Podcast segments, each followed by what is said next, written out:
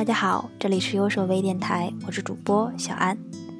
现在在录的节目呢，是我们优手微电台的第九十九期节目，主播小安。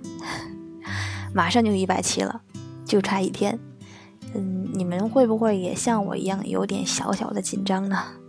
其实为什么说紧张？因为一直觉得把电台坚持做到一百期是一个很有意义的节点。或者我们把前一百期作为一种成长的开始，总觉得跨过了一百期就是一种新的蜕变，至少我是这么想的。包括最近也在群里面经常看到有小伙伴说，刚刚发现电台的时候呢，才四五期。那苗苗和小安呢？啊，那时候小安还没有来，小安是从第十一期开始做的，从。最开始往后听的话呢，就觉得我们开始很很青涩，那慢慢慢慢的稍微会放松一些，包括现在可以脱稿，只想一个话题，坐在这里打开电脑就跟大家巴拉巴拉巴拉的说，呃，这都是一种成长啊，所以还是蛮期待这个一百期特别节目的。前段时间呢，大家也有发给赵哥一些相关的录音。我们跟大家说好了嘛，可以把你们这一百期的感触发给我们，用语音的方式，我们来做一期特别节目。那马上就到了，稍微期待一下吧。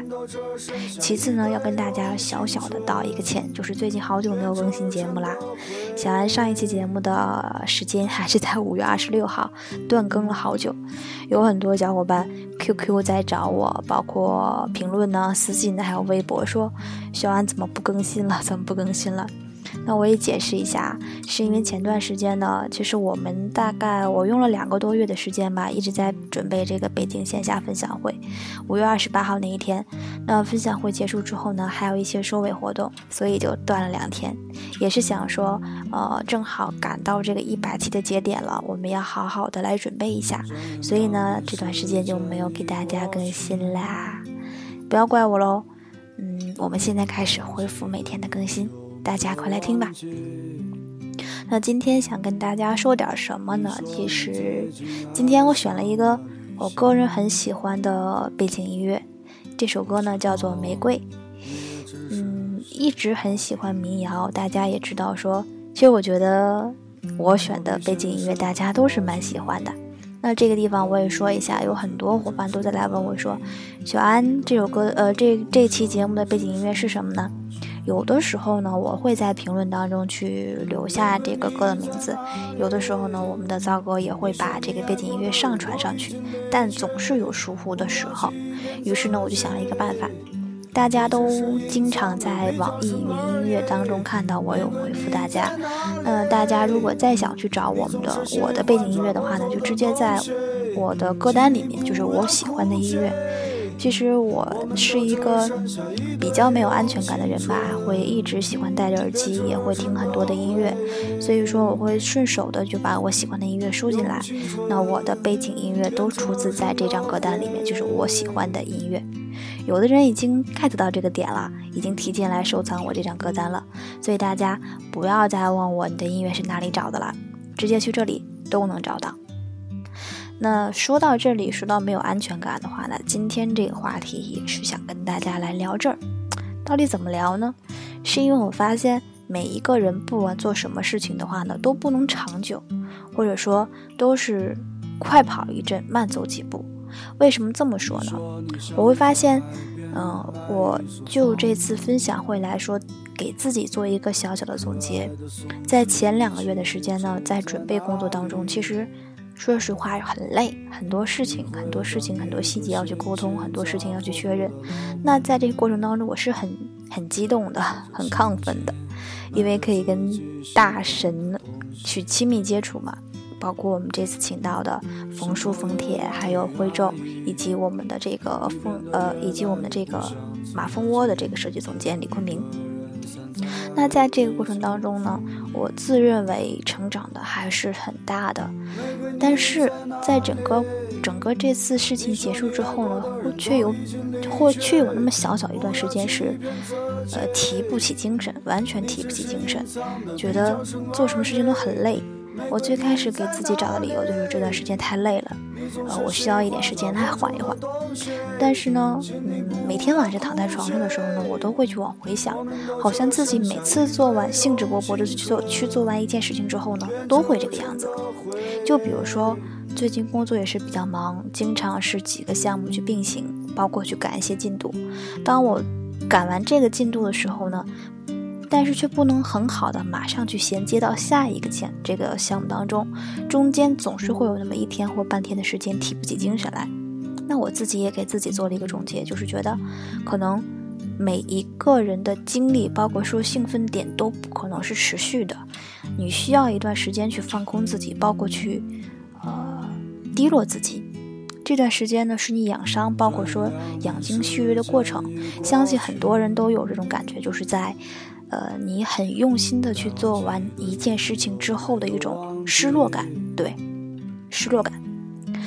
呃，很多人去讨论过这件事情，就是当你用心的去做完一件事情之后呢，会觉得一下子放空自己，放下自己了，没有办法很好的去衔接。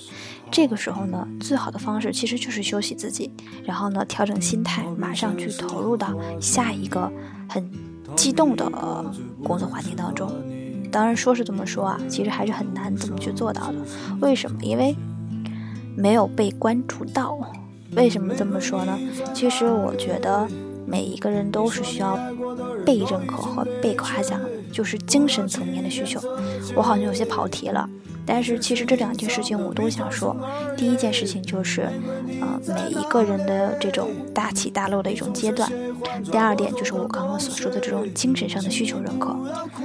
嗯，每一个做设计的人呢，都希望自己能一稿过。为什么一稿过呢？因为觉得这种一稿过的这种喜悦程度，会让我们会大大的激发我们的斗志，包括说让我们在接下来做事情上更有动力。那。这件事情是不是表明着说，每一个人其实都有这种隐形的，呃，被希望自己被认可的感受呢？很明显的对比，最近在做项目，跟第一个项目的项目经理和产品经理沟通，大部分的回复就是，呃，当我出完设计页面再给到他的时候呢，他的回复就是就这样吧，好，那就先这样吧。大致的回复是这样的。其实说开始的时候呢，我并没有一个很明确的感觉，就是说这样的回复是好是坏，我没有什么感觉，因为没有对比嘛。我觉得哦，那就这样吧，就是不喜不悲的进行着。当我进行这个项目结束之后呢，再去跟另外部门去做对接，换了一个对接人的时候，我会发现工作效率大大的增大。为什么呢？是因为我每一次呢给到他的设计图，他都会说啊，好棒啊，棒棒的。或者说辛苦啦，很好，我很满意。或者说，呃，我们配合的很愉快。总之就是这类话嘛。其实结果是一样的，都是设计稿可以过了，可以通过了。但是自我感受却是不一样的。我想这就是因为这就是大家都喜欢被一稿过的原因吧。嗯，我不能说每个人，我这点不能不能被称作说是虚荣，因为。其实说说说说透一点吧，每个人都有这种想法，就是被认可，都喜欢被夸嘛。虽然说我们，嗯，我们不像是其他大神那种，就是什么东西都会做，但是还是期待有人能来认可自己的。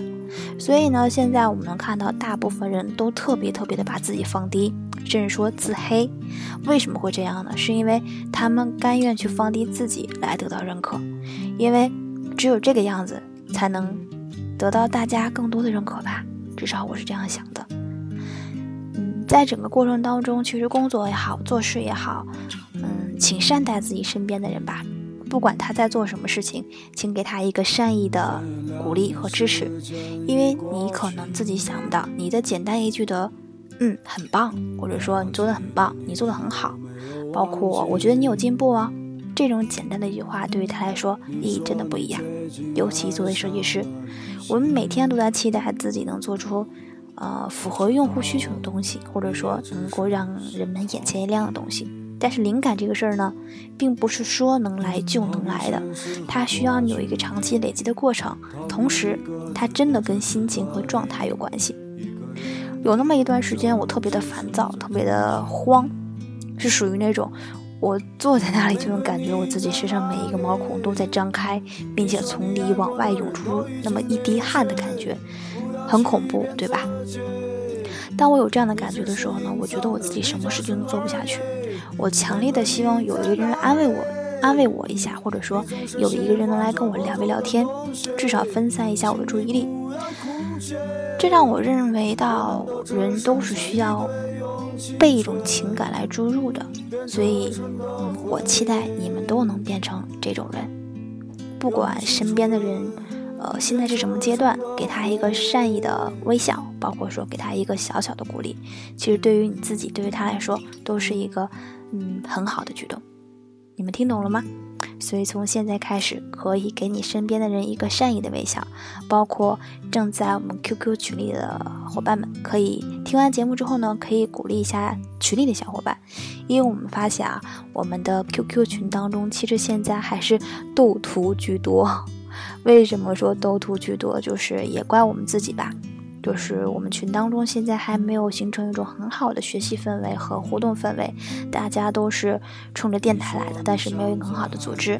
这一点我和苗苗后期的话会慢慢琢磨的。呃，在这里再次说一下我们的我们的群号，优设微电台的群号是幺四三八零七五幺四。那喜欢我们电台的伙伴们呢，可以来加入到我们的群里当中，幺四三八零七五幺四。我们的所有主播们都会在群里当中，有什么问题的话呢，大家可以一起来解决。而且群里面还会有一些定期的小福利哦。好啦，那今天呢是第九十九期，我们要为第一百期做一些准备，所以就不跟大家说太多了。今天又跟大家。乱七八糟的说了好多，其实核心思想我自己也不知道了，因为可能自己现在还不太适合讲太多的干货给大家听。有的时候我也会想，要不要我开一个直播算了，至少我知道你们想知道什么。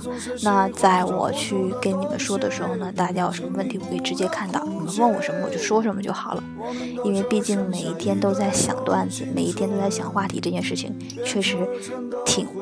挺掉头发的，好了，那我们来说一下上一期。上一期的时候呢，我们有两位中奖小伙伴，我稍后呢会在网易云里面私信你，留下你的联系方式，包括你的收货地址。小安呢会在这周结束吧，也就是下周一，把新的礼品给大家发过去。那之前如果有遇到我跟你联系过。也要你的地址，但是呢，一直都没有收到书的同学呢，可以再次私信我一下，因为最近这个物流呢有些混乱，我暂时真的不知道有谁收到，有谁没收到。如果你收到书的话呢，也可以在微信，也可以在私信上跟我说一下，然后我自己也来确认一下。那今天我们来分享的图书环节呢，其实这一章节我们拖很久了。我刚刚也去听了一下之前的节目，我们一直在讲的是第五章，关于设计产品的框架和提炼。今天该说的是第四个步骤了。我们先来回忆一下这几个步骤分别是什么吧。我们这几个步骤分别是什么呢？我们来看一下，第一个步骤是定义形式要素、姿态和输入方法。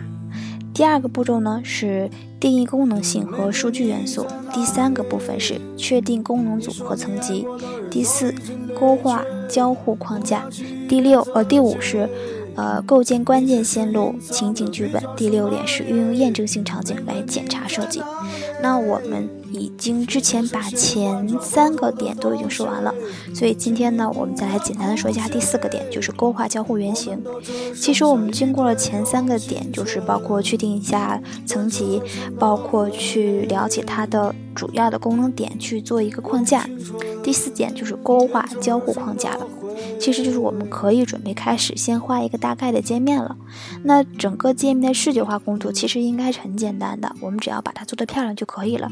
那在我们工作当中呢，呃，作者把它称作成，作者把这个过程称作为方块图的阶段。因为勾画在最开始其实是源于整个视图的细分工作的。其实我们可以将整个界面细分为粗略的方块图，这一部分这一块这一块这一块就是大概的规划嘛。那它所对应的呃窗口啊，包括每一个控件的部件呢、工具栏呢，以及一些其他高层次的一些模块。这些可以慢慢的去一点一点往往里去加注解和标签。那通过这些注解和标签呢，来描述每一个分组或者每一个元素是如何来组合搭配的。那在这个过程当中呢，你可以简单的去勾画，去勾画不同的草图，去用不同的模块来去组合来搭配。嗯，在开始的时候呢，整个界面其实应该是简单明了的，而不是应而不是太复杂，所以我们才说它是一个草图嘛。就是说，每一个功能和每一个模块方式呢，用最最简单的方式来表达，只去标上它的名字和不同区域之间它们的关系描述就可以了。那在最开始一个阶段呢，我们是需要通过这个过程来去展现一个整体，一个各个层次之间的框架的。其实不要在这个环节当中被这个界面当中的某一个点、某一个特殊区域的细节分散了你的注意力了。而是先从大局来考虑，那往后的时间呢？你有的是时间来去探索这些细节，呃，这些细节的设计。但是呢，如果你过早的，呃，去忽略整体的情况下来去考虑这些细节上的设计，细节上的设计就会为你整体整体的设计当中产生一些风险。那在你整个工作推进当中呢，你会发现，如果你是只去考虑细节的话呢，就会让你的整个设计去缺乏一种统一性。那如果我们用刚刚作者所说的那个方块图的阶段，就是先把每一个大块列出来，先去出布局，先去出模块，最后再去考虑细节的话呢，将会有助于我们这个统一性的达成。那如果说在必要的情况下呢，嗯，如果说你期望能够达成表达信息，包括每一个功功能不同方式的展现的话呢，这也是可以通过刚刚那个模块的方式来去做到的。其实我们可以尝试。很多种不同的排列方式，并且去还原一下我们的使用场景。根据我们前面所聊到那些不同的使用场景来去规划你的方块。那在我们设计的最初期的时候呢，我们嗯要注意合理分配我们的精力和时间。也就是说，那些会阻碍你整个设计思路上的细节，一定要先放下，先去寻找大的模块。然后根据这些细节去寻找共处，来得出一些相对应的解决方案。其实，在整个勾画的过程当中呢，我们知道设计它就是一个不断反复的过程，最好是由多个人去跟你沟通。这个多个人可能是两个，可能是三个，或者是更多，至少有一个人去跟你沟通。我们把它叫做设计沟通者，这种情况是最好的。一个两个设计师放在一起，作为一种合解合作小组。当这样的时候，我们会发现两个人在一起，他的思维是可以被互补的。呃，在整个设计过程当中呢，其实我们可以用笔，可以用 PS，可以用各种软件。但是不论是使用什么工具，在最开始这个搭建模块的过程当中，一定要快，并且说可视性要强，直观性要强。可能美不美观的话，并不是特别重要，只要功能易于展现就可以了。那。如果说当你的草图当中它的细节展示过多了，那我们可能就要开始考虑放弃笔了，开始要用 PS 一些软件来去制图。那在这个软件过程当中呢，大家使用自己顺手的就可以了，只要能快速简单的去出图，就没有什么问题。嗯，今天跟大家分享的就是我们这个第四步骤，叫做勾画交互框架。那总结一下，就是勾画交互框架这一部分的话，就是简单快速的出草图，不要过早的去考虑细节，出最直观的图，并且根据不同的使用场景来去做相对应的调整。嗯，那今天的你们大家听懂了吗？我们的图书分享环节的话呢，到这里就要结束了。那时间也不早了，我们今天的节目到这里也要结束了。这期节目一样，还是可以在我们评论区留下你的故事，包括你和优设备电台的故事，因为九十九期了嘛，对吧？还有一期就要一百期了。嗯，有什么话想跟我们说，都可以的。小安呢，送书给你们。好啦，就先到这里了，希望大家提前跟大家说周末愉快吧。好啦，我们再见啦，我是小安，始终陪伴在路上的你，编织成的回忆